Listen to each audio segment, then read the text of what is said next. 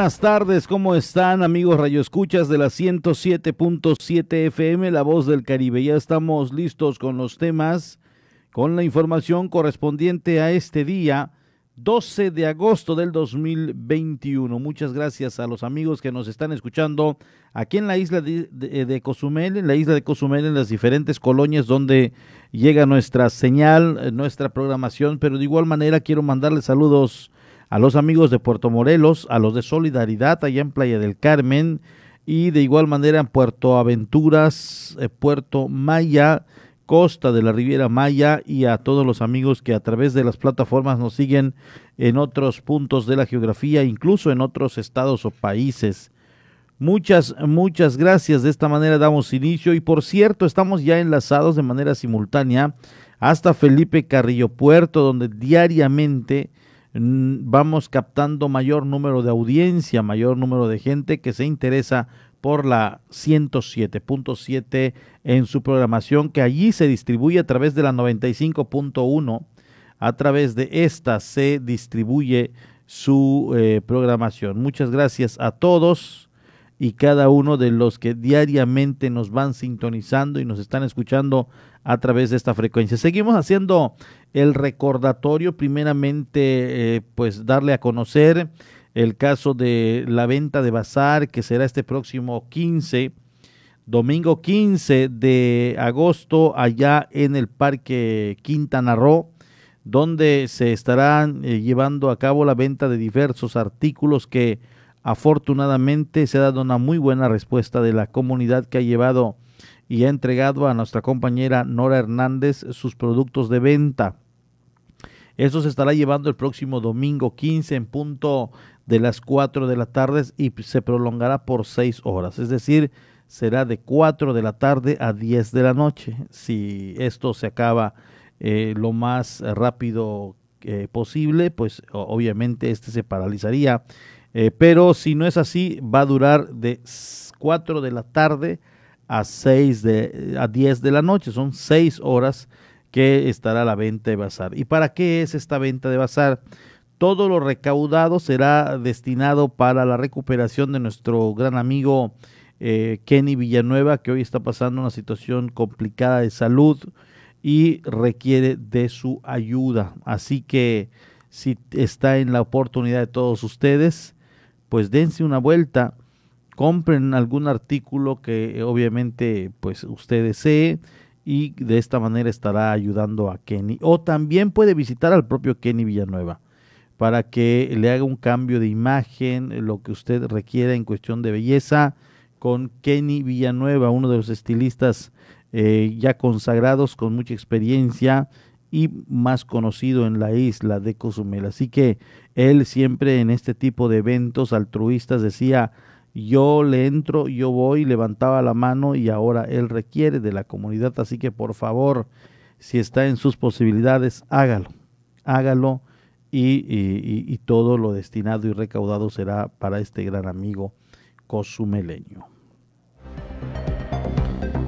Y hablando de recaudación, eh, pues es importante también decirle que cuando dices sí al redondeo en tiendas OXO, apoyas a que mujeres en situación vulnerable accedan a apoyo psicoemocional para buscar su superación personal y profesional y obviamente solo con el apoyo de la gente se puede lograr.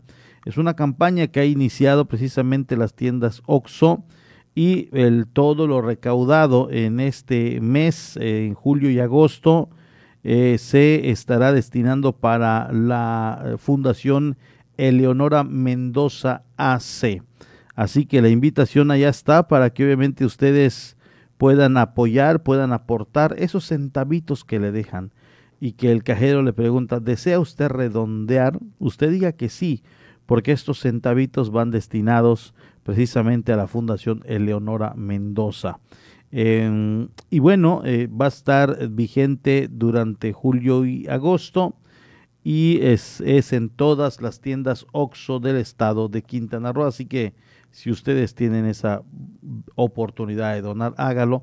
Incluso hasta si no le pregunta la cajera o el cajero si desea donar, usted pues dígale que desea donar ahí algunos centavitos y obviamente esto será, será destinado para esta fundación.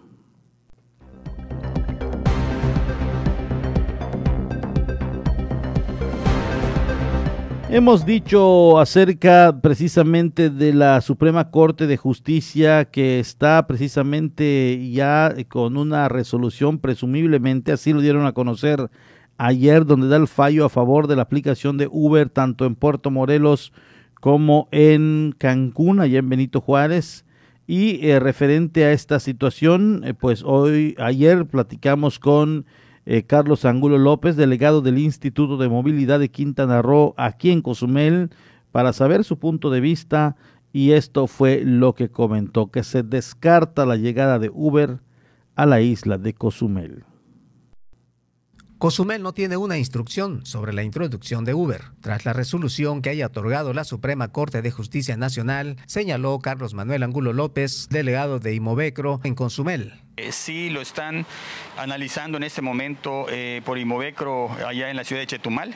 Pues nosotros todavía no tenemos ninguna información al respecto, no tenemos ninguna instrucción y esperamos que hagan el, estudio correspondiente nuestras autoridades en la ciudad de Chetumal y después de eso que tengamos la información, entonces ya podremos emitir una, una opinión. En este sentido, el delegado de Imovecro añadió al decir que en el estado de Quintana Roo no existe el servicio de este transporte en el estado de Quintana Roo no existe este tipo de servicios y el caso debe de estar en la Suprema Corte de Justicia de la Nación, en la Federación. Entonces ellos son los que nos tienen que decir o darle el resolutivo para ejercer a Imovecro Chetumal. Nosotros esperaremos esas instrucciones.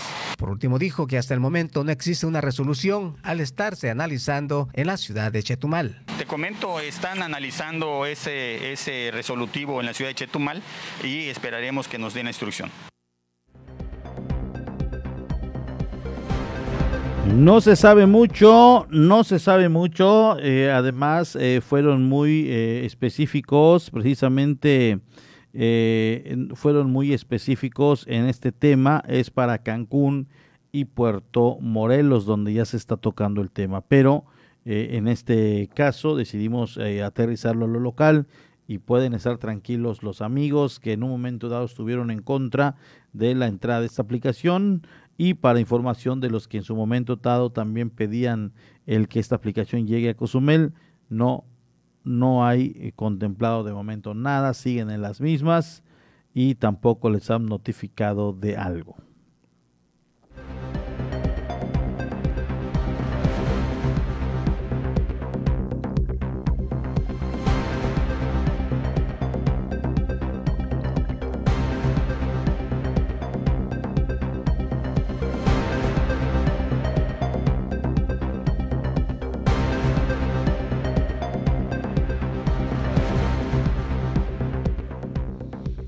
En otra información le doy a conocer que afinan los últimos detalles para la co-creación del programa especial anticorrupción en esta isla.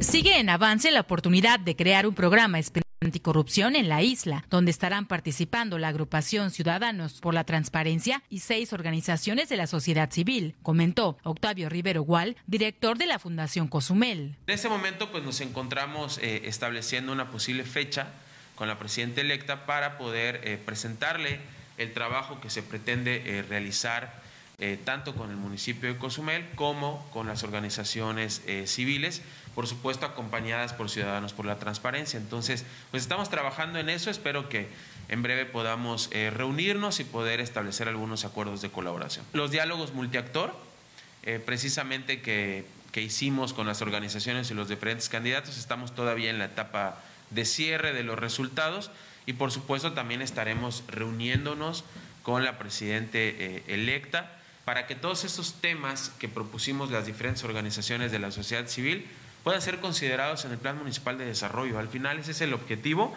donde eh, podamos establecer acuerdos de colaboración, como siempre lo hemos impulsado desde hace muchos años, entre el gobierno, la sociedad civil y el sector empresarial. Esperemos que así pueda darse eh, más adelante. Son diferentes áreas que se incluirán en este proyecto, aseguró Rivero Gual. Son en diferentes áreas las que planteamos las propuestas. Por supuesto está ecología y ambiente, está seguridad ciudadana, está salud, está educación integral y cada una de ellas tiene una serie de propuestas muy específicas que pudimos eh, externar a, precisamente a los diferentes eh, candidatos. Y hay algunas propuestas más que tienen que ver con aspectos generales que abordan las diferentes organizaciones eh, de la sociedad civil, como por ejemplo la continuidad del Acuerdo San Gervasio, que para nosotros como sociedad civil es fundamental, que se siga impulsando en beneficio de la comunidad. Está también el reglamento municipal de, fomento a las organizaciones eh, de la sociedad civil. Mencionó lo importante será la apertura para desarrollar dicho programa. Y pues algo fundamental que va a detonar estos procesos es que haya la plena disposición de eh, parte del gobierno municipal electo para poder trabajar en colaboración con las organizaciones de la sociedad civil y poder eh, trabajar en sintonía para atender las diferentes necesidades, problemáticas o áreas de oportunidad que eh, pueden pues, hacer y tener un mejor desarrollo aquí en Cozumel.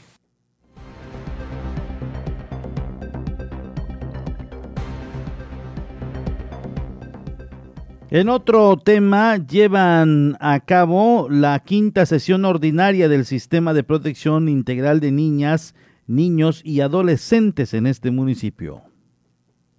Dan a conocer resultados y avances que se han en beneficio de los infantes de la isla durante la quinta sesión ordinaria del Sistema de Protección Integral de Niñas, Niños y Adolescentes en el municipio, explicó Norma Gabriela Salazar Rivera, secretaria ejecutiva de CIPIN en Quintana Roo. Todos estos avances que hemos tenido y sobre todo que la pandemia nos vino a, vino a trastocar toda esta dinámica que, ya llevábamos a cabo eh, la población no solo de Cozumel ni de México a nivel mundial y para eso eh, a través de los CIPINAS hemos estructurado o estructuramos acciones inmediatas que eh, como ustedes vieron fueron 15, han sido 15 acciones inmediatas.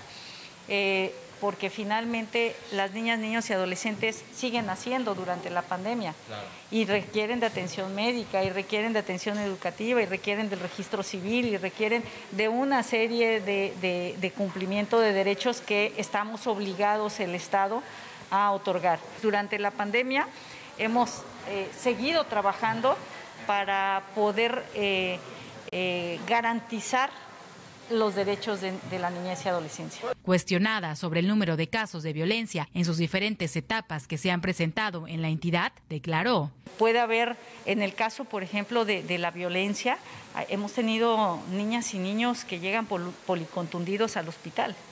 Entonces ya estamos hablando de lesiones que tardan más de 15 días en sanar y eso amerita una sanción mucho más elevada. En el caso, por ejemplo, de la violencia, porque son muchos temas, ¿no? O sea, estamos hablando de, ahorita tocamos el tema de, trabajo infantil, pero por ejemplo, en el, en el tema de la violencia, estamos hablando que en 2019 tuvimos un promedio de 350 casos que atendió la Procuraduría de Protección de, a nivel estatal por violencia. Eh, lo que va del año llevamos más de 450. Entonces, estamos hablando que hubo un incremento, eh, todavía no terminamos el año, y estamos considerando que lo dobló, este, pero precisamente lo que yo les decía, el contexto en el que están ahora es totalmente diferente. Comentó, Cozumel es considerado de los municipios con una atención más rápida. Cozumel, podríamos decir, que de los eh, municipios con los que tenemos operando este, este plan, eh, Cozumel es uno de los municipios que más rapidez tiene en la actuación, en la atención.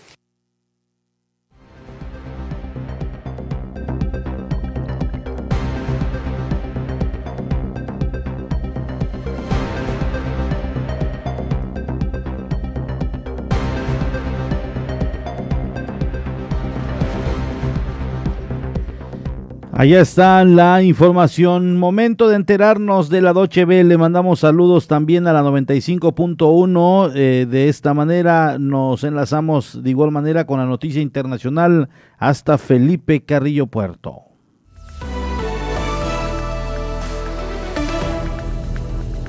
Los talibanes se apoderaron hoy de las zonas clave en la ciudad de Ghazni, a 150 kilómetros de Kabul. Es la décima capital provincial de Afganistán que cae en sus manos en solo una semana.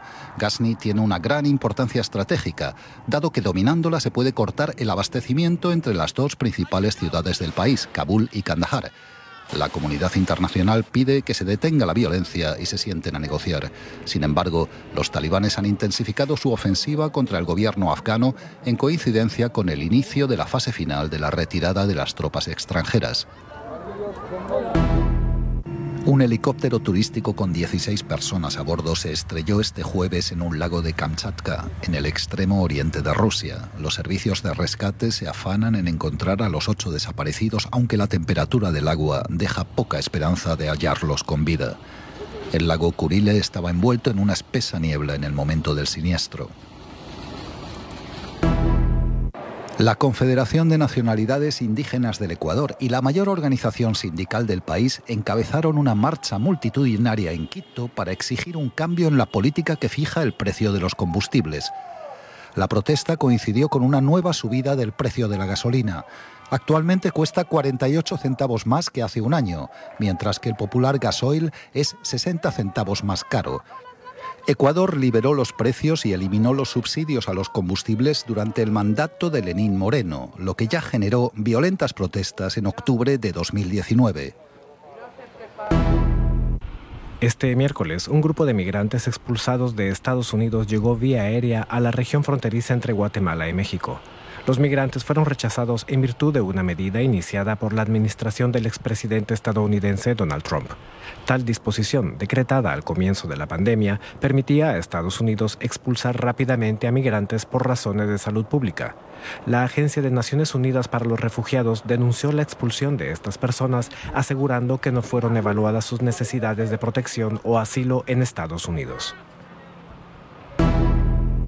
Varias áreas de Bolivia están siendo afectadas desde hace días por incendios forestales. Las regiones de Robore, San Rafael, Candelaria y El Naranjo son las más afectadas y varias poblaciones en esas zonas están siendo amenazadas por las llamas. Según los meteorólogos, el viento, las temperaturas y la humedad del ambiente agravan la situación. Las autoridades informan que más de 200.000 hectáreas de terreno han sido afectadas. Al parecer, muchos de los incendios han sido provocados por las quemas realizadas para el cultivo o para eliminar la basura.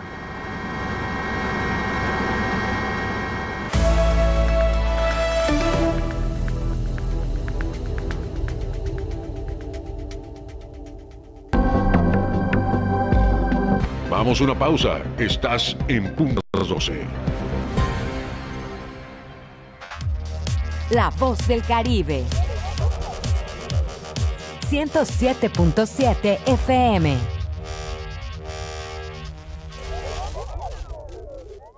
El COVID-19 no es un juego. Ayuda a prevenir los contagios. Si sales, mantén una distancia segura de las otras personas. Usa siempre la mascarilla de la manera correcta cubriendo la nariz y la boca. No toques los ojos, la nariz y la boca. Lávate las manos frecuentemente por 20 segundos mínimo. Si te proteges, reduces el riesgo de contagio y proteges a todos.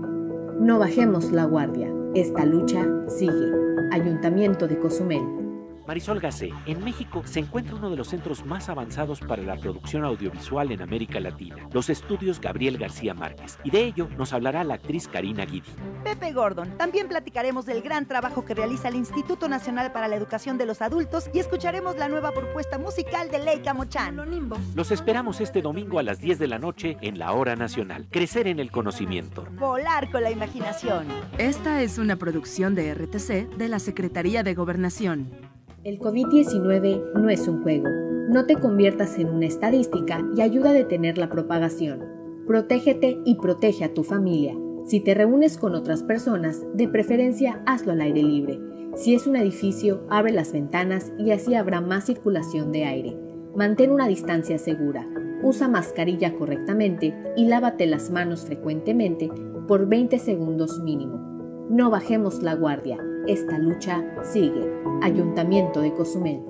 En 107.7 FM, La Voz del Caribe, ha llegado el tiempo de hacer una mirada global y saber lo que sucede en el mundo a través de la ONU en minutos. De lunes a viernes a las 11 de la mañana y a las 5 de la tarde, aquí en 107.7 FM, La Voz del Caribe, La Voz del Mundo.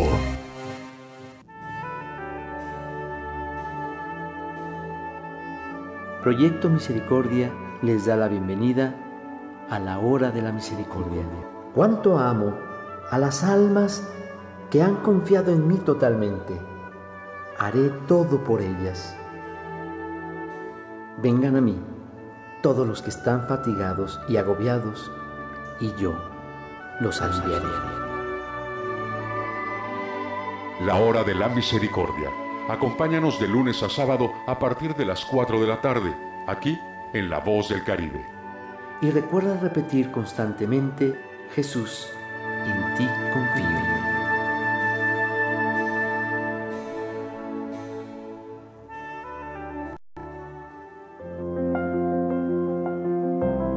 Temporada de huracanes 2021. Conoce el sistema de alerta temprana para ciclones tropicales. Alerta verde, peligro bajo, acercamiento prevención, alejamiento vigilancia. La alerta verde se establece cuando una perturbación tropical se ha acercado a una distancia tal que haga prever el impacto de la línea de vientos de 63 km por hora en un área afectable en un tiempo de entre 72 y 24 horas dependiendo de su intensidad. Se emitirán boletines cada 12 horas. La población deberá estar atenta a los boletines emitidos por las autoridades de protección civil. Seguir con las recomendaciones y las medidas a tomar. Recuerda, en esta temporada de huracanes, la prevención es la mejor opción. Ayuntamiento de Cozumel. Estás escuchando 107.7 FM La Voz del Caribe. Desde Cozumel, Quintana Roo. Simplemente radio. Una radio con voz. La Voz del Caribe. Ya estamos de regreso en punto de las 12 con la información.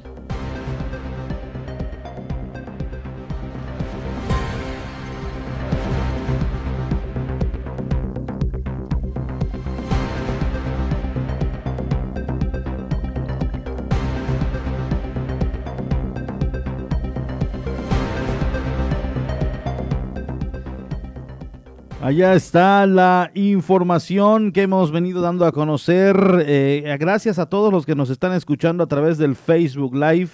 Eh, de igual manera agradezco a todos los que lo hacen a través de la 95.1 en Felipe Carrillo Puerto. Continuamos con más información y le digo eh, que están precisamente dando información de que las carretas que están vendiendo diversos artículos en el Parque Juárez, Benito Juárez están ya autorizadas para que cuenten con energía eléctrica. Carretas de diversos rubros instaladas en el interior del Parque Municipal Benito Juárez contarán con energía eléctrica. Luego de la petición efectuada por el líder sindical de la agrupación de vendedores ambulantes, explicó Miguel Juan Santamaría Casanova, presidente de la Comisión de Industria, Comercio y Asuntos Agropecuarios Municipal. El día de ayer el maestro Chin, secretario general del sindicato de vendedores ambulantes de la isla de Cozumel, se contactó conmigo para hacerme partícipe y extenderme la invitación a acompañarlos a un proyecto con el cual consolidan una promesa de eh, nuestro actual presidente municipal, Pedro Oscar Joaquín del, del Buis, para que todas las carretas del Parque Benito Juárez tengan un sistema de electrificación digno, seguro, con cables de eh, alta eh, eh, duración y resistencia, con instalaciones dignas, para que tengan iluminación y puedan trabajar hasta que el último turista que visita nuestra isla desaloje o esté fuera del, parque. Asimismo dijo que este evento es significativo, luego que estos vendedores son los más antiguos en el parque. Es un honor recibir esta distinción no solo como miembro setenista de esta confederación, sino también de un proyecto que hemos venido platicando y trabajando para que esto sea una realidad y que hoy se culmina. Esperamos que haya gente que nos acompañe también en este pequeño pero significativo evento para uno de los gremios más antiguos en la isla de Cozumel, que son los vendedores ambulantes. Al finalizar agregó al mencionar que la iluminación será solo para la especificada cantidad de carretas. Son 18, todas alrededor del parque. No se está dando a aquellos que no tengan una carreta o vehículo o módulo que requiera esta iluminación.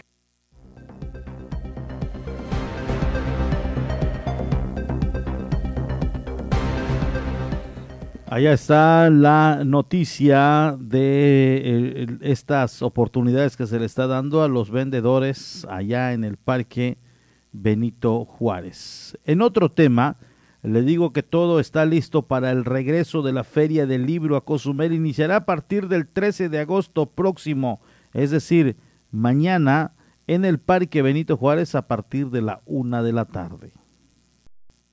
Regresa la Feria del Libro a Cozumel. Arrancará el 13 de agosto próximo en el Parque Benito Juárez. La comunidad tendrá la oportunidad de encontrar ejemplares a un menor precio, expresó Joel Chávez, encargado de la Biblioteca Pública Gonzalo de Jesús Rosado Iturralde. Se hizo en el mes de abril y regresa ahorita justo este viernes. Este viernes 13 se, inaugura.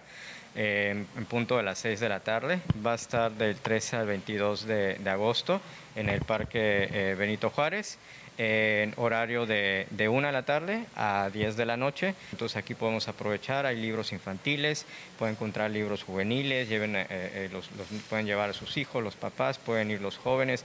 Eh, hay para, para, público en general y pues estoy seguro son eh, alrededor de 10 libros y estoy seguro que van a encontrar un libro favorito. Mencionó, esperan el mismo interés que el evento anterior, debido a que la cantidad de libros será mayor. Eh, en la primera ocasión que llegaron trajeron un poquito menos libros, trajeron fueron 7 mil libros y hubo una respuesta maravillosa, la verdad la gente sí acudió y además pues también eh, no solo los cuzumeleños, la población este, eh, de nuestra isla, sino también muchos, muchos extranjeros, muchos turistas eh, nacionales.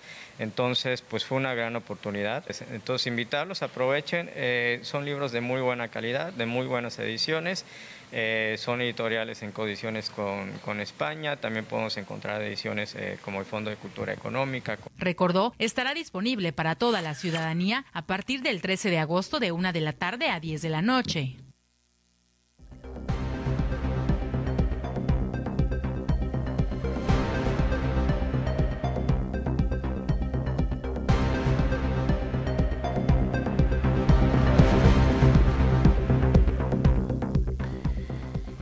Nos llega una, yo me enteré a través de las redes y obviamente es algo que lamentamos, todo tipo de, fallecimiento, de noticia de esta naturaleza lamentable, créame que sí lo sentimos, eh, sobre todo los que estamos muy de cerca de esas personas, los que convivimos cotidianamente eh, o, tal vez nos reunimos tal, de forma temporal. Eh, cada una vez al mes o, que lo conocíamos y ya tienen varios meses sin verlo, siempre se extraña a alguien porque sabes que no te lo vas a encontrar, eh, que no vas a volver a verle eh, en este plano terrenal.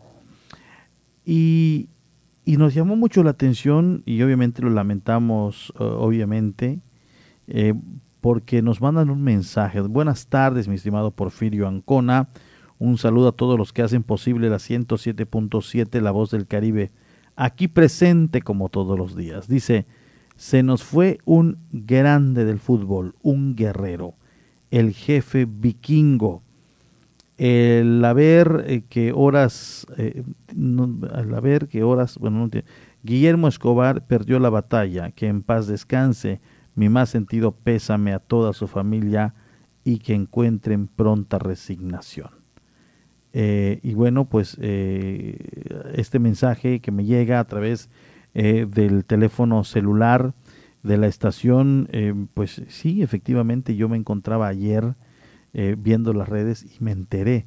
Quien, eh, quien dedicó, por supuesto, unas, unas, unas palabras a través de las plataformas y quien también lo conoció, eh, convivió mucho tiempo, le entrevistó, es nuestro amigo Pepe Sánchez, uno de los cronistas deportivos eh, con nombre en nuestra sociedad y que también me llamó mucho la atención eh, lo que le escribió y lo hemos contactado, me dicen que ya lo tenemos en la línea telefónica.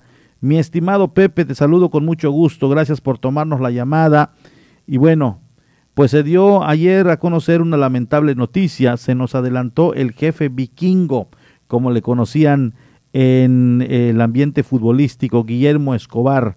Gracias, Pepe. Muy buenas tardes. Muy buenas tardes, mi querido Porfirio. Bueno, pues antes que nada, pues la verdad que hay un sentimiento de desconsuelo en la comunidad futbolística de Cozumel y no es para menos. Se va un verdadero referente del fútbol amateur de Cozumel. Eh, si me permites hacer una pequeña retrospectiva, mi estimado eh, Porfirio, don eh, Guillermo Escobar Díaz, más conocido como Memoria, así le llamábamos afectuosamente, y pues fue un hombre entregado completamente al balompié. Pero para hacer un poco de antecedentes, él nace en 1950 en Santa Clara del Cobre, un poblado hacia el norte del estado de Michoacán. Santa Clara ya hacía la referencia en una pequeña semblanza que escribí en la madrugada del amanecer de este día eh, jueves, mi estimado Porfirio. eh, desde 1984 se nombra Pueblo Mágico. Además ahí eh, se recrea uno de los personajes más icónicos de la literatura mexicana, que es Pito Pérez, en la novela que se llamó precisamente La vida inútil de Pito Pérez. Bueno, pues él llega prácticamente siendo un joven aquí a la isla de Cozumel en los, a finales de los 70 y fíjate, aunque muy vagamente, yo era un niño, recuerdo algunos partidos que se hacían aquí en Cozumel, que puede ser el antecedente más remoto del balompié para aficionados en Cozumel, que era el campo de la base aérea militar, donde hoy se encuentra la tienda Sedena, era un espacio de fútbol llanero donde el equipo de los militares de la guarnición militar de Cozumel jugaba con equipos locales y entre ellos estaba precisamente Guillermo Escobar junto con su hermano menor Manuel Escobar. A grosso modo es la referencia, él nació en 1950, por lo tanto tenía 71 años, lamentablemente una afectación eh, de funcionamiento del hígado, estuvo convaleciente me parece unos 10, 8 días y pues perdió la batalla final el vikingo mayor como le conocimos, mi estimado Porfirio. Oye, Pepe, eh, pues yo, yo no sé, puede ser y ustedes que frecuentaban más los campos, pudiera ser y no era diario, pero yo, cada que iba a un campo y había fútbol, él estaba, si no en las gradas, estaba dirigiendo y muchos, muchos años atrás jugando fútbol. Es decir, una persona que estuvo siempre en los campos recorriéndolos. Sí, mira, fíjate que yo tengo recuerdos muy gratos con él porque pues su figura eh, cuando estaba en su tiempo de, digamos, plenitud futbolística, él en el equipo que fundó Vikingos, eh, era protagonista de este equipo del fútbol de primera fuerza, yo en ese entonces tendría 12, 14 años, pero pues yo viví muy cerca de Unidad Deportiva Independencia, dos cuadras, entonces era la cáscara de las 3 de la tarde de lunes a viernes, era algo así como pues un compromiso casi religioso que teníamos todos los chiquillos de la época jugando con adultos y entre esos adultos joven aún era precisamente Guillermo Memo Escobar. Y déjame decirte que, como bien dices, eh, era una figura infaltable en este escenario del deporte y muy particularmente del fútbol. Él, además de ser un jugador activo, también fue miembro del Colegio de Árbitros un tiempo, fue un gran colaborador de otro referente del el proceso evolutivo futbolístico amateur local, que es el profesor Porfirio González Aldape. El profesor González Aldape llega en la primera mitad de la década de los 80 y crea algo que es el primer ente administrativo futbolístico amateur, que fue el Fomento Municipal de Desarrollo del Fútbol en Cozumel. Él colabora muy de cerca con él en con visoreos y con otras cosas, incluso en la parte administrativa hay gratos recuerdos con él. Después también participa en la co-creación junto con Jorge Alcalá, quien considera pues algo así como su hijo y como su discípulo, digamos, más cercano, eh, lo que es la Escuela Municipal de Fútbol Vikingos. Jorge Alcalá, de hecho, es quien me da referencias directas de todos estos acontecimientos desde su hospitalización hasta el momento lamentable de su fallecimiento ayer por la tarde. Porfirio, un personaje que tenía una expresión que ya es parte de nuestro inventario popular futbolístico. A ver a qué horas era la manera que él se dirigía a prácticamente todos los futbolistas desde las gradas, como bien dices. Déjame decirte como anécdota, hay un tiempo o algunos periodos pues tuve como centro de ejercitamiento cotidiano, por decirlo así, todos los días, tardes, noches, la pista de la Unidad Deportiva Independencia. Y siempre hubiera lluvia, hubiera mal tiempo, hubiera poca gente, él siempre eh, sentado en la parte superior de las gradas de la Independencia, charlando sobre su pasión que es el fútbol. Un personaje que respiró, vivió y se contagió, se entusiasmó todos los días del fútbol, platicando anécdotas, vivencias, datos. Se va alguien que era, insisto, un verdadero pues archivo viviente de la memoria del fútbol histórico en Cozumel. Y además de ello, mi estimado Pepe, tenía algo muy peculiar, muy característico, que a Guillermo desde a muy temprana edad quedó muy, muy canoso, exageradamente canoso, las cabecitas de algodón, como les decimos popularmente. Entonces entrabas al, a, la unidad y lo primero que veías era precisamente a Memo caminando ahí con su peculiar, y no sé, no sé, yo creo que nunca le dio por, obviamente, eh, pues ponerle algún tipo de tinte. Era muy, muy blanco su, su, cabello y, desde muy lejos al que veías en alguna parte del campo era precisamente a Memo. Fíjate que encareció prematuramente nuestro buen amigo Guillermo Escobar Díaz, porque pues eh, esa melena frondosa que tenía el estilo del venezolano cantante que recordamos, el Puma José Luis Rodríguez, eh, siempre fue una melena abundante, incluso si te das cuenta en las fotografías aprecia, eh, digo yo porque lo conocí, lo traté mucho tiempo, pues esas cejas así muy pobladas y ese rostro parecía, tenía rasgos felinos, sin embargo él era una persona muy amistosa, muy amigable, muy dicharachera, muy bromista, es decir, eh, eh, el rostro era una fachada realmente, porque era un tipo muy humano, muy sensible.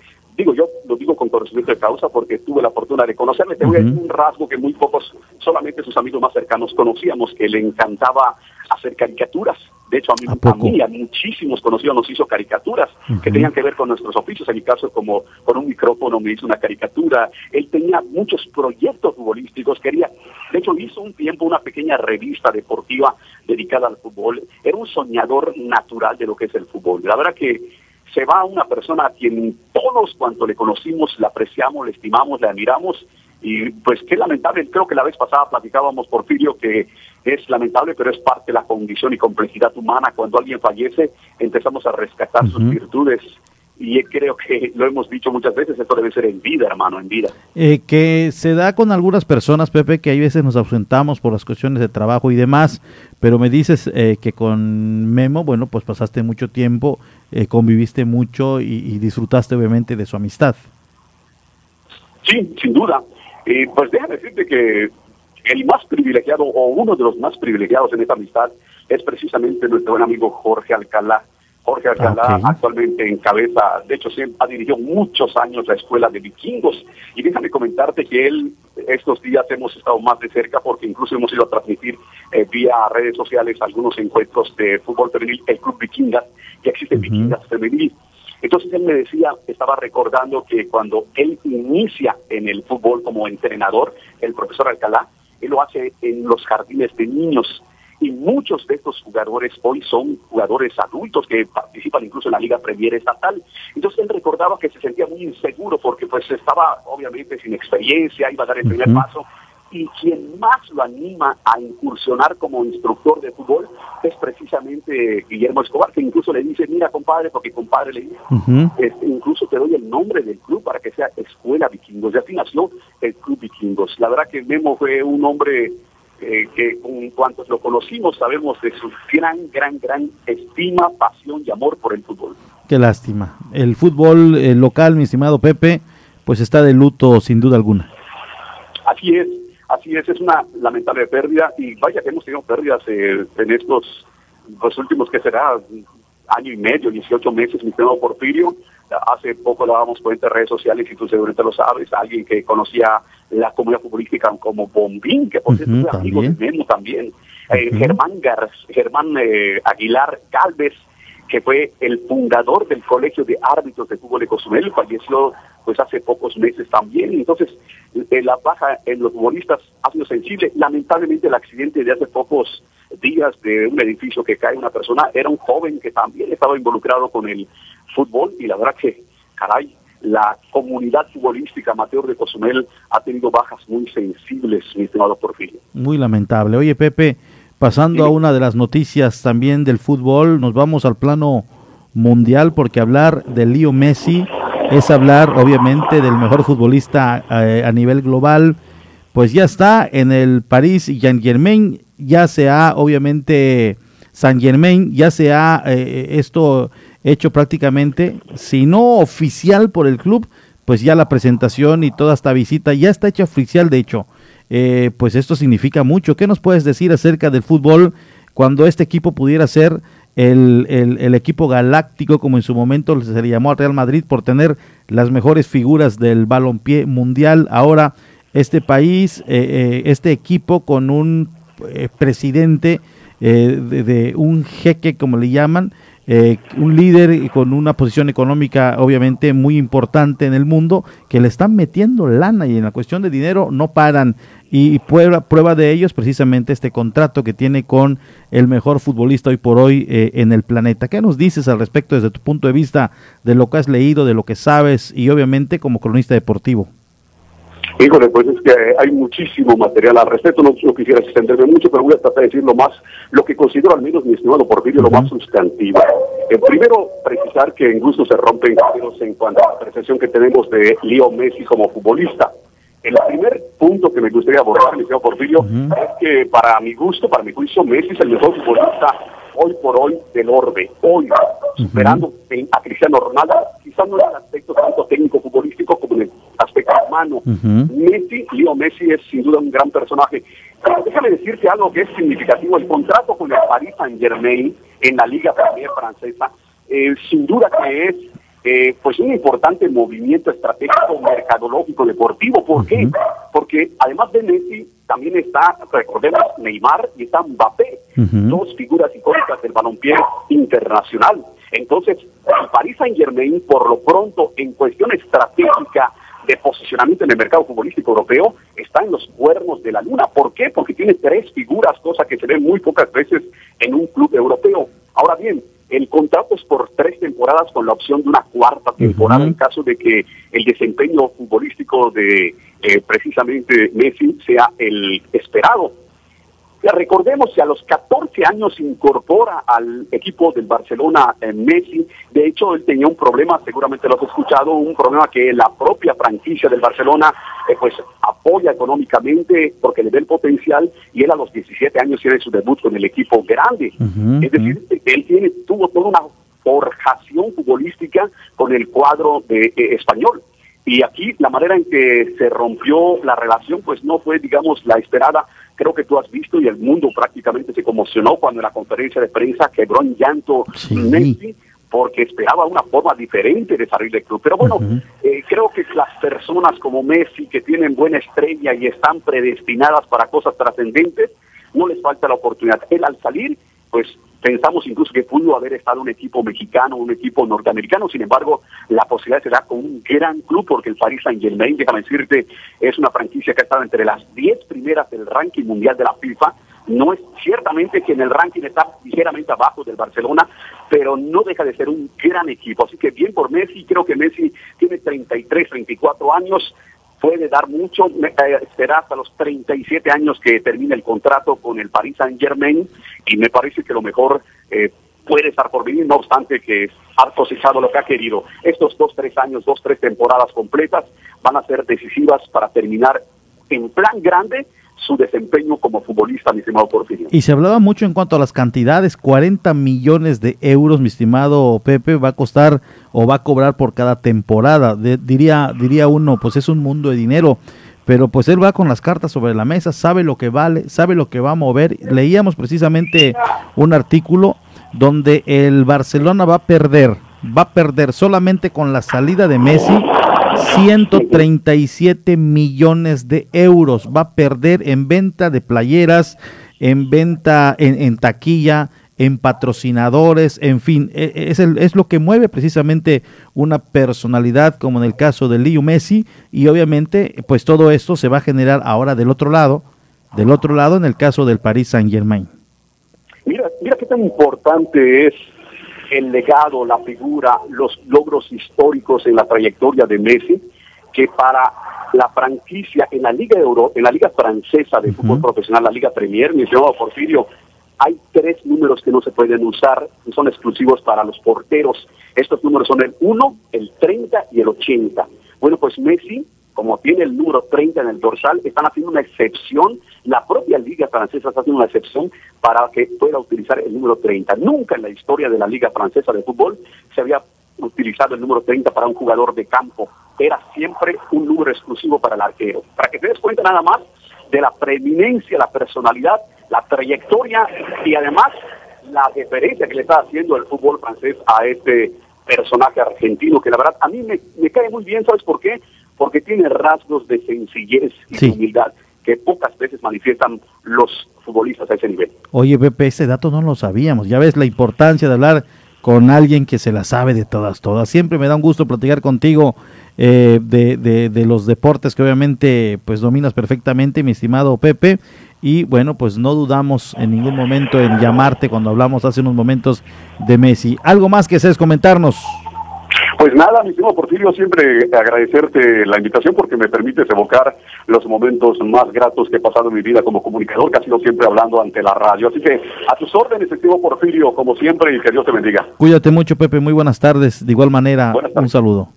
Allá está nuestro gran amigo José Sánchez, mejor conocido y popularmente como Pepe, Pepe Sánchez, a quien siempre me da un gusto eh, platicar y además conoce, sabe, eh, lee eh, ve la noticia, está siempre actualizado del acontecer, no solamente local, deportivamente hablando, y también de temas generales, sino a nivel estatal, eh, nacional y también de temas eh, de internacionales. Es siempre un gusto platicar con él. No todas las ocasiones puede, eso es, es, algo que nos complica en un momento dado enlazarle. Ayer, por cierto, queríamos platicar con él y se disculpó, me dijo que no podía, hoy ya, ya obtuvo la oportunidad y siempre que puede está dispuesto y eso a nosotros nos da mucho gusto y sobre todo se lo agradecemos. 12 con 53, me dicen que ya está lista la información humanitaria a través de la Organización de las Naciones Unidas.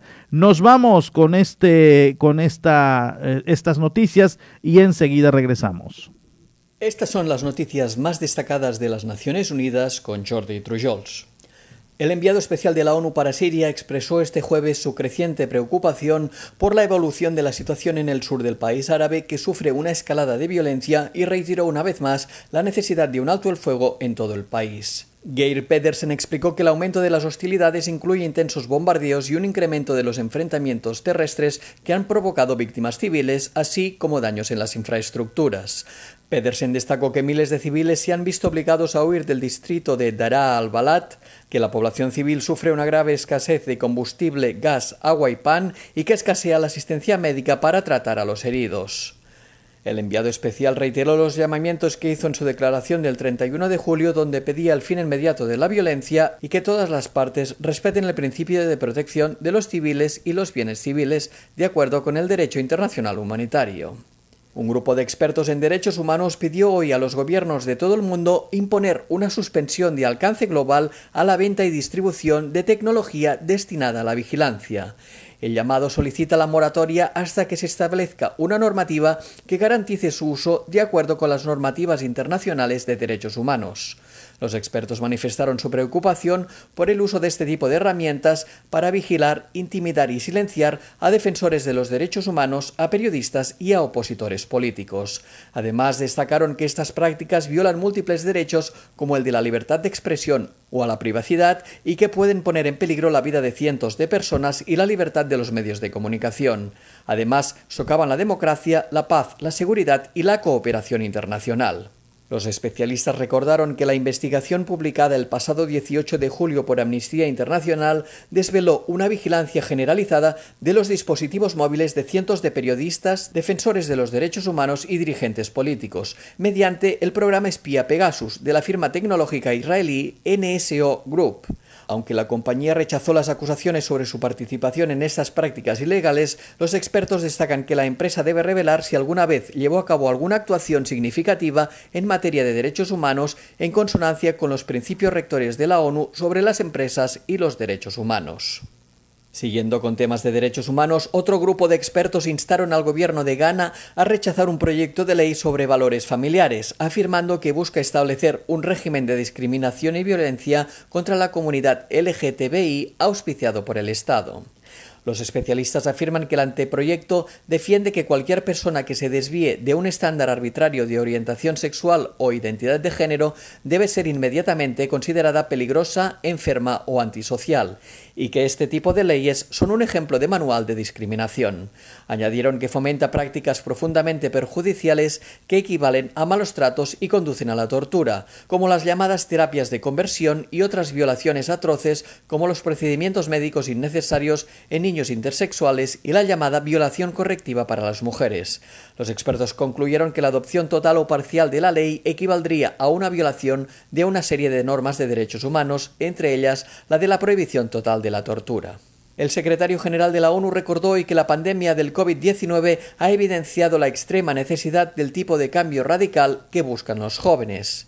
En su mensaje por el Día Internacional de la Juventud, Antonio Guterres quiso destacar las innovadoras propuestas desarrolladas por jóvenes para resolver los retos que plantean nuestros sistemas alimentarios. El secretario general dijo que vemos ese mismo impulso, creatividad y compromiso en muchas otras áreas, desde la igualdad de género hasta la educación y el aprendizaje de habilidades. Pero los jóvenes no pueden hacerlo solos, necesitan aliados para asegurarse de su compromiso, inclusión y comprensión.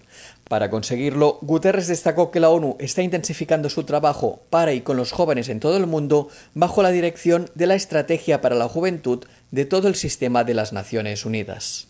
Y hasta aquí las noticias más destacadas de las Naciones Unidas.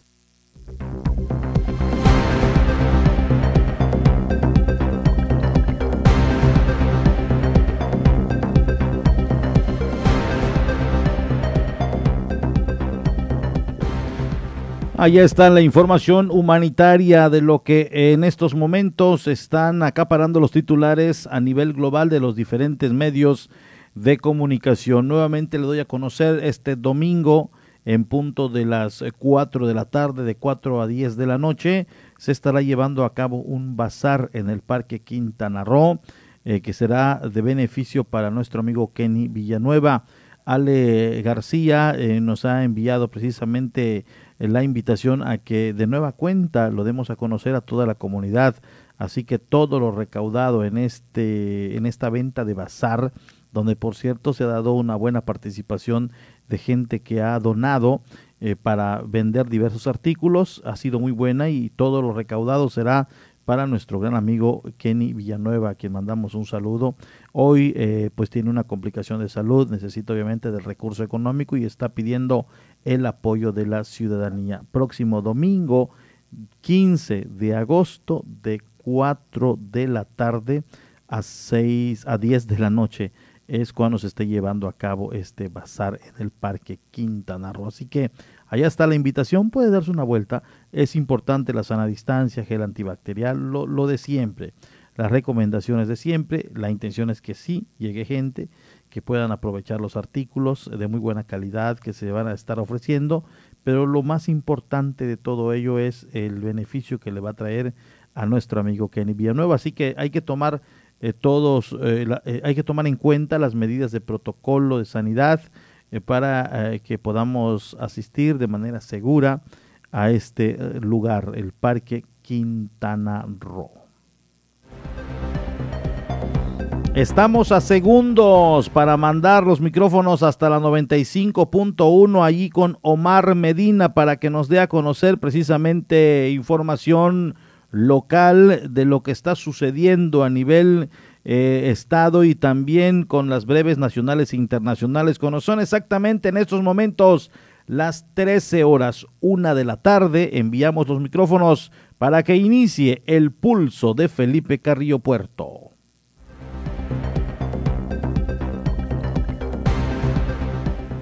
Aquí en la isla de Cozumel nos vamos a un corte y enseguida volvemos.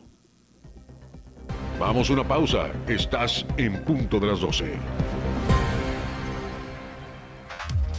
La voz del Caribe. 107.7 FM.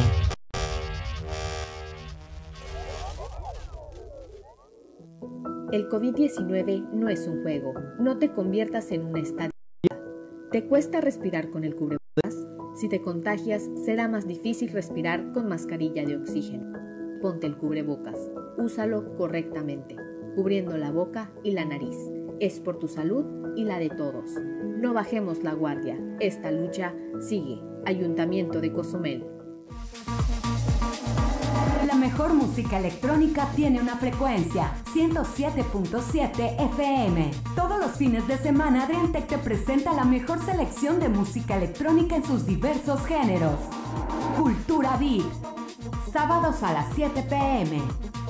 La voz del Caribe, tu frecuencia electrónica.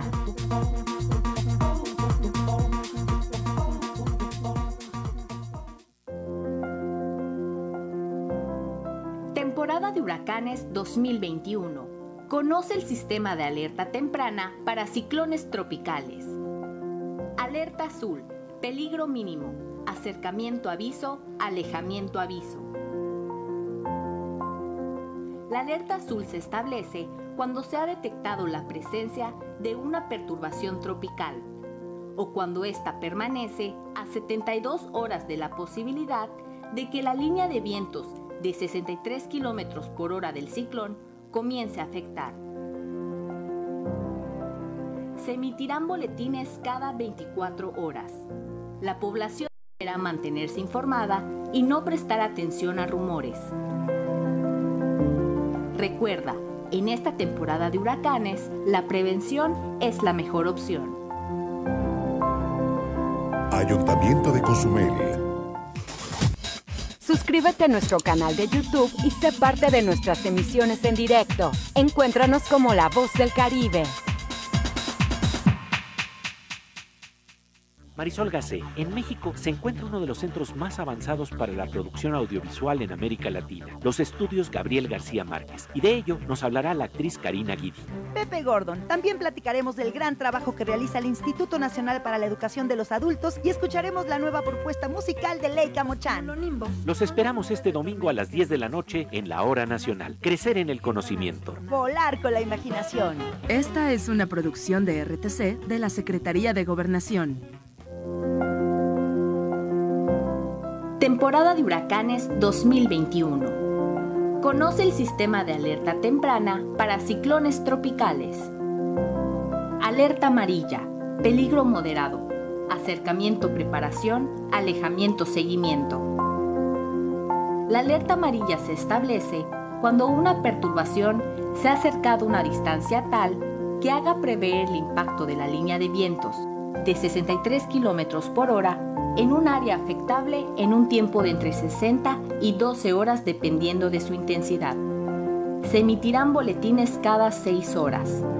La población deberá mantener mayor atención a la información oficial, conocer la ubicación de los refugios temporales, tomar medidas de autoprotección y estar preparado para una posible evacuación. Recuerda, en esta temporada de huracanes, la prevención es la mejor opción.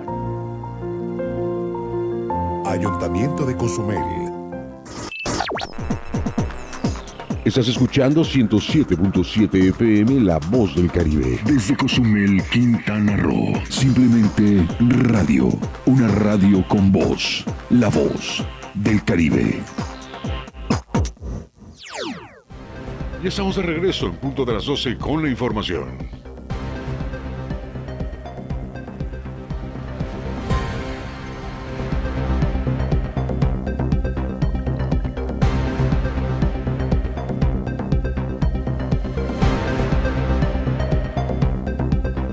Muchas gracias. Estamos totalmente en vivo y en directo a través de la 107.7 FM aquí en la isla de Cozumel y hemos dejado a Omar Medina con la frecuencia de la 95.1 para que esté obviamente atento a lo que va sucediendo y vaya informando a la comunidad acerca de lo que va pasando allá en Felipe Carrillo Puerto. Iniciando ya eh, con este bloque de noticias, repara servicios públicos, falta de visibilidad, por falta de visibilidad y luz en parques del municipio, está eh, arreglando los árboles, dándole una manita de gato eh, que están obstruyendo a las luminarias, así lo dieron a conocer. Árboles frondosos de algunos parques de la isla obstruyen las luminarias. En ese sentido, han tenido que ser podados para evitar se siga presentando poca iluminación en dichos sitios. Así lo dio a conocer Alejandro Alonso Flores, director de Servicios Públicos. Tuvimos un, un reporte de un parque que de, creo que de como de 19 luminarias tenía fundidas tres o cuatro. Eh, me lo reportaron como nosotros pensábamos que estaba apagado o que, o que tenía muchas lámparas apagadas. Llegamos y sí, tenía cuatro lámparas apagadas. Eh, lo que hicimos fue atender las lámparas apagadas, pero el problema no era tanto el, el, lo que eran las cuatro lámparas apagadas. Eh, el problema era que los árboles tan frondosos ya estaban tapando lo que es la iluminación de este parque. Es el Parque Bichos, donde está la antena, la antena de C4 y ayer mismo se estuvo atendiendo, limpiando, podando los árboles y la verdad, ayer la misma ciudadanía salió y nos dio las gracias de, de, este tipo de, acciones que la verdad le dan mucho más seguridad a los niños que van a estos parques y tratamos tratando de dejarle eh, lo mejor, lo mejor en estos, en estos parques que tenemos en toda la isla. Eh, le estamos dejando bancas, le estamos dejando pintura, le estamos dejando todo bien bonito. Son cerca de 60 los parques que han recibido el mantenimiento necesario, destacó Alonso Flores. Todos los parques de la isla tenemos bien iluminados todos, eh, como, como suele pasar con los materiales eléctricos, eh, no, son, no tienen ni un tipo de garantía en lo que es eh, real. si se llega a quemarse algún circuito, si falla, si llueve, entonces estamos en constante supervisión de estos parques, pero estamos abiertos en servicios públicos para que nos para que nos, lleguen los reportes acá, con todísimo gusto los, los aceptamos y los atendemos. Tenemos aproximadamente 67 parques, en todos los parques, que si te fijas en, tenemos dos, en todos los parques se pintaron y se pintaron por dos veces. Les pintamos eh, a finales de diciembre, un poquito más atrás, y lo hemos pintado esta temporada igual.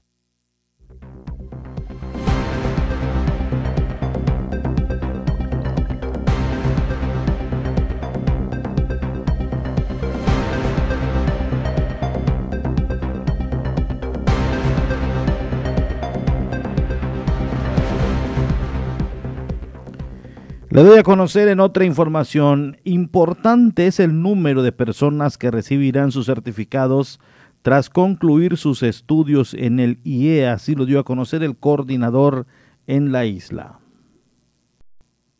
En las cuatro plazas comunitarias del Instituto Estatal para la Educación de Jóvenes y Adultos serán acreditados y certificados importante cantidad de educandos, indicó Arturo Cirerol Núñez, coordinador de Zona 06 Cozumel del IEA. En los próximos días del 20 al 22 tendremos la jornada de acreditación y certificación.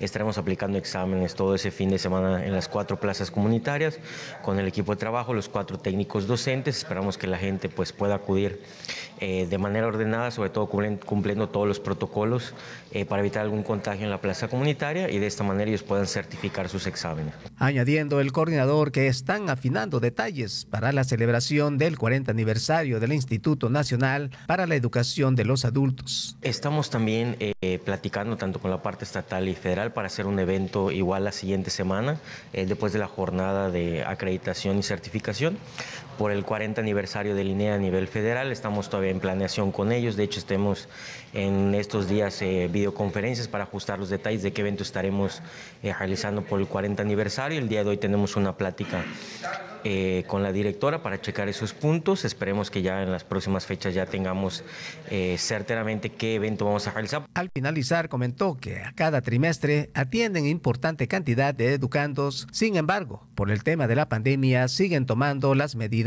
pertinentes. Cada trimestre estamos aproximadamente a 30, 40 personas que terminan con nosotros. Es un número bajo a pesar de la pandemia. Sabemos que en años anteriores se sacan más, pero pues al tener unas fechas reducidas en la jornada de aplicación, pues por día solo podemos tener en aplicación 15 personas presentando. Esto pues antes era un número muy bajo, ¿no? Pero sabemos que hay que cumplir con todos los protocolos y esperemos que en las siguientes fechas tenemos un, tengamos eh, más ampliación de horario, más ampliación de días para que pues más personas puedan presentar.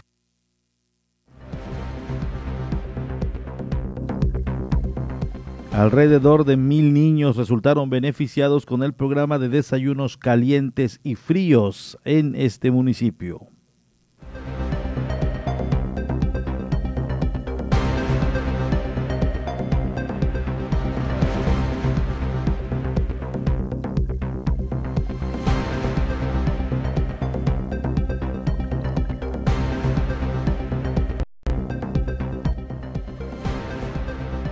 Continúan resultando beneficiados los niños y jovencitos integrados al programa de desayunos calientes y fríos. Hasta el momento existe una estadística de los mil desayunos entregados en el Centro de Rehabilitación Integral Cozumel, comentó Cassia Martín, coordinadora de asistencia alimentaria. Hemos de junio para este mes hemos tenido muy buena respuesta de la comunidad. Eh, han estado viniendo muchísimas personas para la inscripción.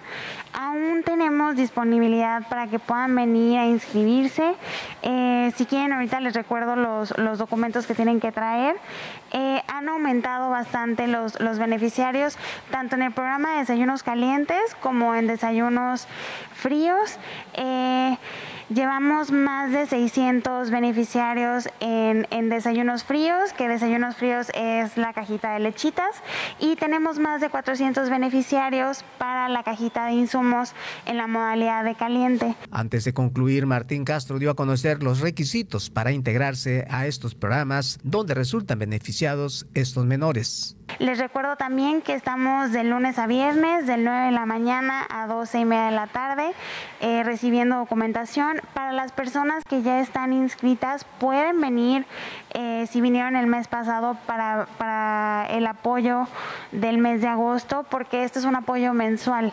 Entonces, les recuerdo a los que quieran hacer inscripción, la documentación es el CURP del menor, acta de nacimiento del menor, comprobante de domicilio, INE y CURP del tutor para poder inscribirlos y que sean beneficiarios de este programa que es mensual.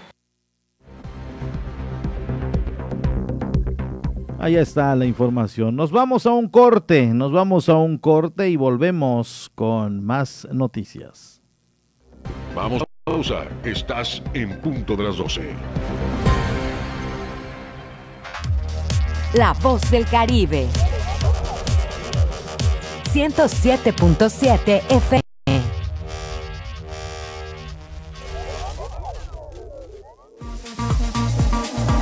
La mejor música electrónica tiene una frecuencia 107.7 FM. Todos los fines de semana Adriantec te presenta la mejor selección de música electrónica en sus diversos géneros. Cultura Beat. Sábados a las 7 pm. La voz del Caribe, tu frecuencia electrónica.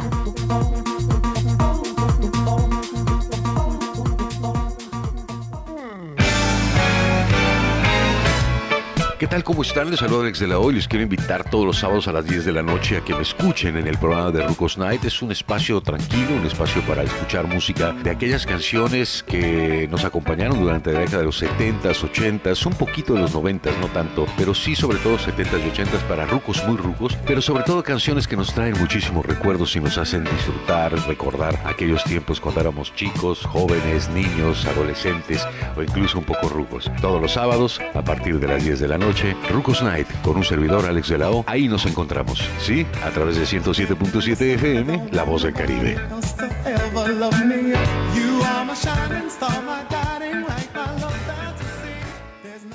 Todos los jueves a las 9 de la noche se reúnen en una mesa Eduardo Ávila, Alejandro Olea y David Gutiérrez.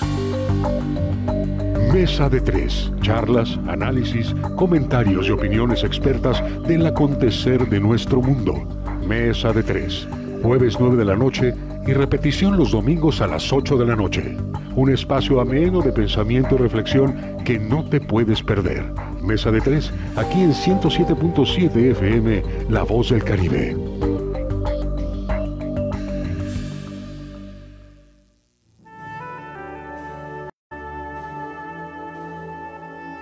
Proyecto Misericordia les da la bienvenida a la hora de la misericordia.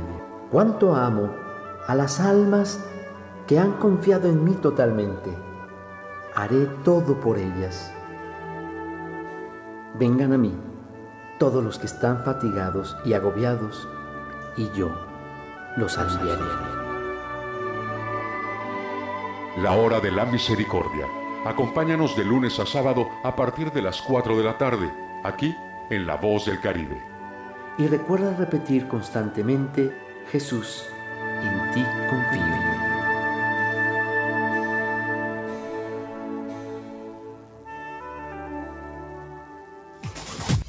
Suscríbete a nuestro canal de YouTube y sé parte de nuestras emisiones en directo. Encuéntranos como La Voz del Caribe. Marisol Gacé, en México se encuentra uno de los centros más avanzados para la producción audiovisual en América Latina, los estudios Gabriel García Márquez, y de ello nos hablará la actriz Karina Guidi. Pepe Gordon, también platicaremos del gran trabajo que realiza el Instituto Nacional para la Educación de los Adultos y escucharemos la nueva propuesta musical de Leica Mochan. Los esperamos este domingo a las 10 de la noche en la Hora Nacional. Crecer en el conocimiento. Volar con la imaginación. Esta es una producción de RTC de la Secretaría de Gobernación. Estás escuchando 107.7 FM La Voz del Caribe. Desde Cozumel, Quintana Roo. Simplemente radio. Una radio con voz. La Voz del Caribe. Ya estamos de regreso en punto de las 12 con la información.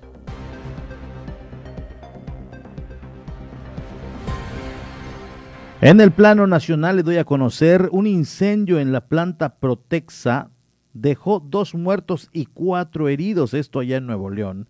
Un incendio en una fábrica de materiales para producir asfalto en el municipio de Santa Catarina dejó dos muertos y cuatro heridos, así como dos bomberos afectados por el calor, así lo informó el gobernador Jaime Rodríguez Calderón. En la actualización del incendio de Santa Catarina, lamentablemente se confirma la localización de dos cuerpos sin vida en el interior de la planta de Protexta, confirmó el gobernador en su cuenta de Twitter. Pasadas las 15 horas de ayer miércoles, Protección Civil Local informó que se reportaba un incendio en una empresa sobre las avenidas Industrias del Poniente y Manuel Ordóñez, Ordóñez, perdón, en la zona conocida como La Fama en Santa Catarina. Cuerpos de emergencia trabajaron, trabajaron en el lugar por mucho tiempo hasta que finalmente pudieron controlar el siniestro que también provocó una densa columna de humo, así como la evacuación del personal de la fábrica aledañas e incluso de los huéspedes de un hotel cercano, según informó Protección Civil en sus redes sociales.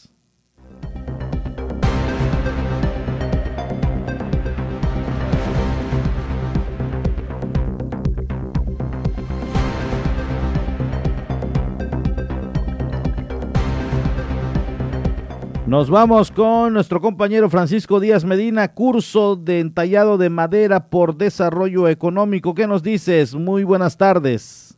Sí, buenas tardes, amable auditorio. Buenas tardes, Porfirio. Bueno, pues con la novedad de que la, Subdirección de Desarrollo Económico eh, pues, eh, abrió un curso, un curso para aproximadamente 15 personas, quienes pensarán, llevarán a cabo su arte en dibujo, dibujos tallados en madera. Es correcto lo que acabas de comentar. El maestro Saúl Jaime Martínez, quien se encargará de, de llevar, a, pues de dar estos cursos, quien es también una persona reconocida aquí en Cozumel, quien ha hecho exposiciones de este tipo de, arte en madera, en, pues, donde lo llevó a cabo en el Museo de la Isla. Y él pues nos comenta de que estas, estos tallados en madera que vienen siendo una especie como bulto, por decir así, eh, son pinturas que se plasman en este, en este tipo de, material, pues ahí está incluido el sentir, el pensar de, cada persona que quiera participar en esto, donde plasma lo que él o crea eh, conveniente en este tipo de trabajo que de, pues a fin de cuentas son unos trabajos muy importantes y sumamente muy bonitos, como se han visto en el Museo de la Isla y esto, bueno, pues estarán dando clases durante las mañanas de 11 a, 1 de la tarde y así como de 4 a 6 de la tarde en los altos de la Plaza del Sol. Ahí podrían, podrán acudir las personas que quieran, pues ahí, eh, plasmar su conocimiento en dibujo y que pues, puede ser, queda, quedará grabado para siempre en una madera de las cuales usan. Entre ellos cuidan también el ambiente, ya que el tipo de madera eh, muchas, eh, muchos de estos dibujos son plasmados en madera que encuentran en las orillas de la playa, este, Porfirio. Muy bien, pues allá está, hay buena demanda, es decir, se inscribieron un número importante de gente. ¿Qué te dijeron al respecto? Así es, hasta el momento, eh, por cuestiones de la pandemia y por hacer los trabajos este, por separado de los mismos de siempre, de respetar un metro y medio de distancia y con todos los cuidados, con todas las, eh, las atenciones o el seguimiento a las normas de salud, de salud bueno, se está, estarán ahorita por el momento este, aceptando 15 personas adultas, que son las que acudieron y, las que están ya haciendo sus trabajos, este, para poder eh, pues, realizar ese trabajo con todos, con todos los cuidados, con todos los protocolos de salud para no eh, pues, causar un contagio también pero de las cuales, bueno, están muy contentos estas personas que están participando porque dicen que ahí, ahí pasan el tiempo que, les resta por algunas cuestiones, ahí sacan toda esa tensión que tienen porque es algo, algo que, plasman en este, en este tipo de maderas, de este y, y bueno, y como comentamos, lo están haciendo con toda esta, con estas medidas de salud, de salud, perdón. Muy bien. Francisco, gracias por la información. Muy buenas tardes. Muy buenas tardes. Allá lo tienen a Francisco Díaz Medina le damos a conocer otra noticia a nivel eh, estatal. Sexta ejecución en solidaridad en las últimas horas. En solo 48 horas encuentran el cuerpo en la cajuela de un taxi de Playa del Carmen abandonado en la carretera. El cuerpo de un hombre fue encontrado en la cajuela de un taxi en Playa del Carmen, de Playa del Carmen, estacionado en la carretera Cancún-Tulum se trata de la sexta ejecución en las últimas 48 horas en este municipio. Alrededor de las 10 de la mañana, automovilistas reportaron a las líneas de emergencia del 911 un taxi del sindicato Lázaro Cárdenas del Río de Playa del Carmen, abandonado cerca del Hotel El Dorado y con manchas de sangre en la cajuela.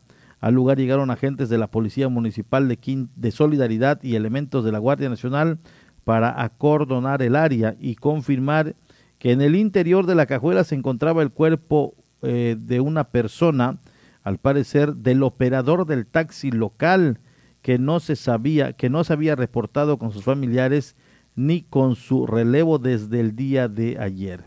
El operador del taxi marcado con el número económico 199 debió entregar la unidad el día de hoy a las 4 de la mañana a su relevo, pero no lo hizo, por lo que fuera de su casa, que por lo que fueron a verlo a su casa, pero la esposa dijo que no llegó y tiempo después otro operador informó que vieron la unidad abandonada en la carretera. Vaya situación la que se está viviendo allá en Solidaridad.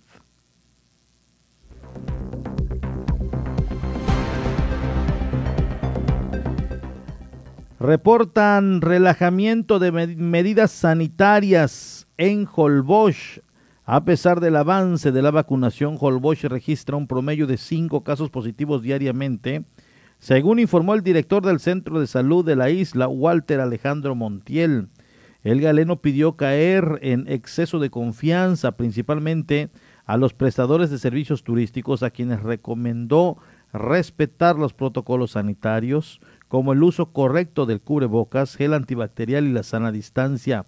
De manera eh, general, exhortó a las autoridades correspondientes a intensificar los operativos para en la zona de turismo, porque se ha notado que los visitantes no muestran interés en respetar las medidas, y esto es cierto, ¿eh? Esto es cierto, de acuerdo a videos y fotografías, en Holbox, pues prácticamente no están respetando las medidas sanitarias y es extraño que no figura entre los eh, destinos con mayor índice de contagios, como lo está representando Isla Mujeres, como lo representa Tulum y de igual manera Chetumal. Rosario Robles cumple dos años en prisión por odio, venganza y miedo a su persona, dice en carta de puño y letra. A horas de cumplir dos años en prisión preventiva, Rosario Robles Berlanga, exsecretaria de Desarrollo Social, publicó en su cuenta de Twitter una carta en la cual asegura que está privada de su libertad porque es mujer y se llama Rosario Robles. Al inicio de su misiva, la exfuncionaria resaltó que en su caso se ha permitido la institucionalización de la venganza bajo la lógica no puedo dominarte, te aniquilo, me estorbas para mi proyecto, te entierro. También reclama que hay quienes cómodamente se han hecho a un lado para que todos los dardos se dirijan hacia ella. Han callado, lo hacen además a sabiendas de que no me prestaría a ninguna farsa que los involucre ilegalmente, señala refiriéndose probablemente a sus ex compañeros en la administración de Enrique Peña Nieto. Allá está, a horas de cumplir los dos años de prisión. Durante la madrugada de este jueves fue reportado el choque de una camioneta de la Secretaría de la Defensa Nacional. Esto pasó en Tabasco contra un árbol en la calle Lago Ilusiones de la colonia José Narciso Rovirosa en Villahermosa, Tabasco. El accidente tuvo lugar cerca del monumento a la mujer Ceiba, ubicada a orillas de la laguna. Se desconoce el número de pasajeros, así como las causas del impacto. Versiones sin confirmar señalan que los elementos del ejército que viajaban en la unidad se hallaban en estado de ebriedad. Debido al impacto, un elemento habría resultado herido, por lo que fue trasladado a la Cruz Roja para su atención. Hasta el momento no hay información oficial de la Sedena sobre este suceso.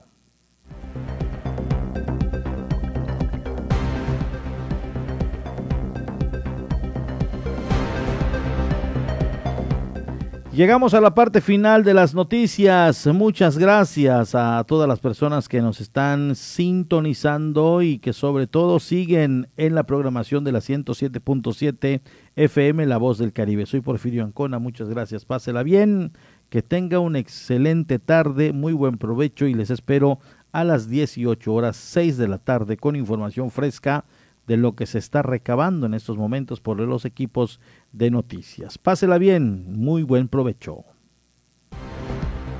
Esto fue en punto de las 12 con Porfirio Ancona, con la información más actualizada al momento, noticias nacionales internacionales.